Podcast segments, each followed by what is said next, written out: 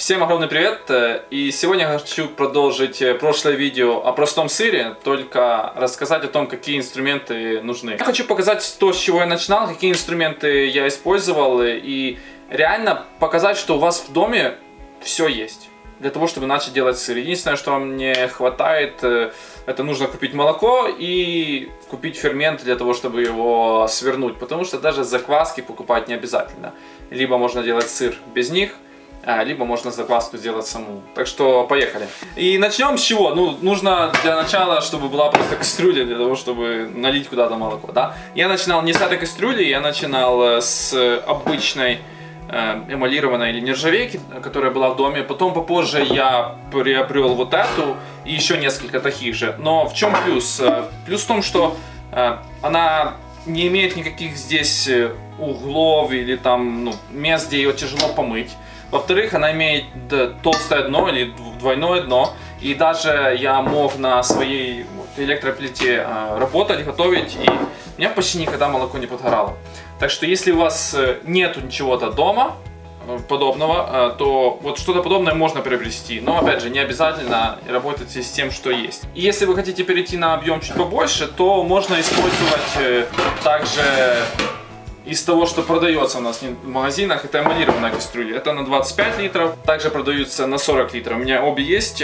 Я вот тех нержавейках, например, молоко нагреваю, охлаждаю, а когда мне нужен больше объем, я в этих кастрюлях сквашиваю.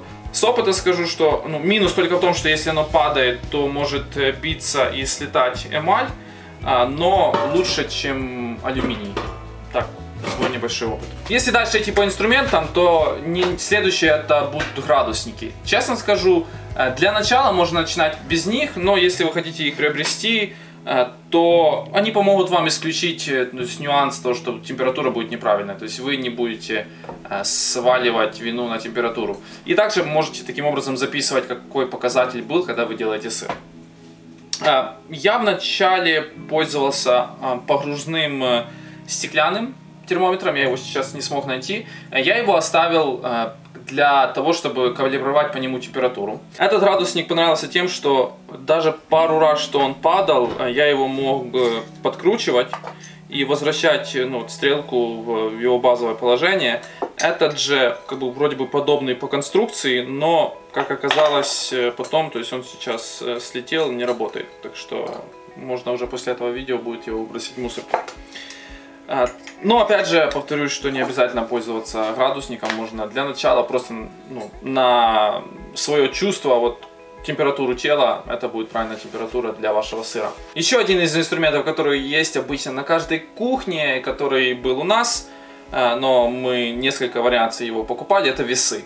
Э, И если взять э, вот самые маленькие, которыми я измеряю фермент э, или закваску для йогурта, я мерил ими, или бывает мы ими соль мерили, э, то мы купили позже всех остальных. Э, Первые, которые я покупал, э, были вот такие, реально они до последнего работали, они на 5 килограмм.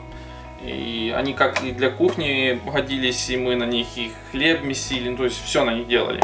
А Сейчас они уже, ну, отработали свое, думаю, там то ли пружина сломалась, но если бы с чего-то начинал, реально что-то самое дешевое купил, оно отлично вам поможет том, чтобы там узнать, сколько у вас объем молока, для того, чтобы знать, чего сколько добавить, сколько соли взвесить.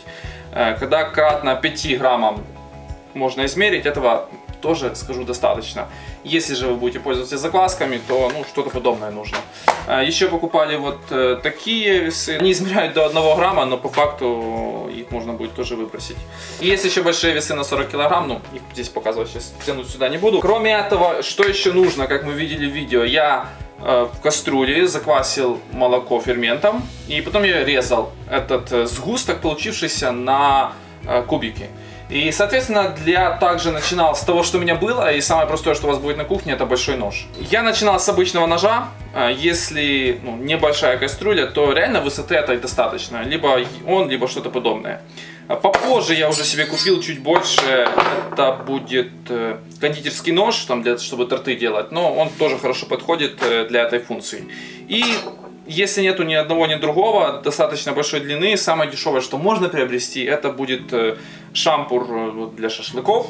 А, но я его использовал не для того, чтобы резать вертикально, а для того, чтобы делать вот одинаковые надрезы горизонтальные. Ну, не то, чтобы это сильно важно, но также можно это использовать. Э, Опять же, инструменты, которые у вас либо есть уже дома, э, либо которые стоят очень дешево.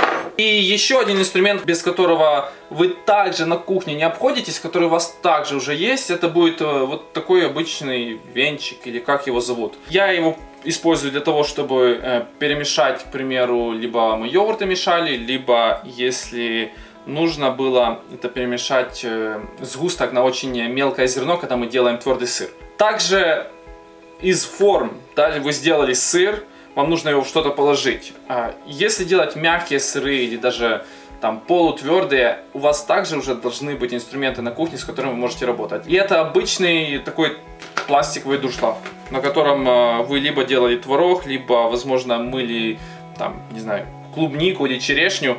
А, вот такой наборчик, как я показывал в прошлом видео, достаточно для того, чтобы сделать мягкий сыр. И он, скорее всего, у вас дома уже есть. А, правда, со временем я приобрел чуть другие формы, но сказать, что они намного лучше. А, вот подобное можно найти в интернет-магазинах, и они стоят очень дешево относительно. Ну, из-за того, что дешево, то качество не очень хорошее получается. Но если вы только начинаете, первый год реально, не спешите вот э, покупать что-то, пользуйтесь тем, что у вас есть. Э, на этом все. Не забудьте, что можно также в аудиоформате слушать все, что мы показываем, рассказываем, если вам так будет удобнее. До свидания.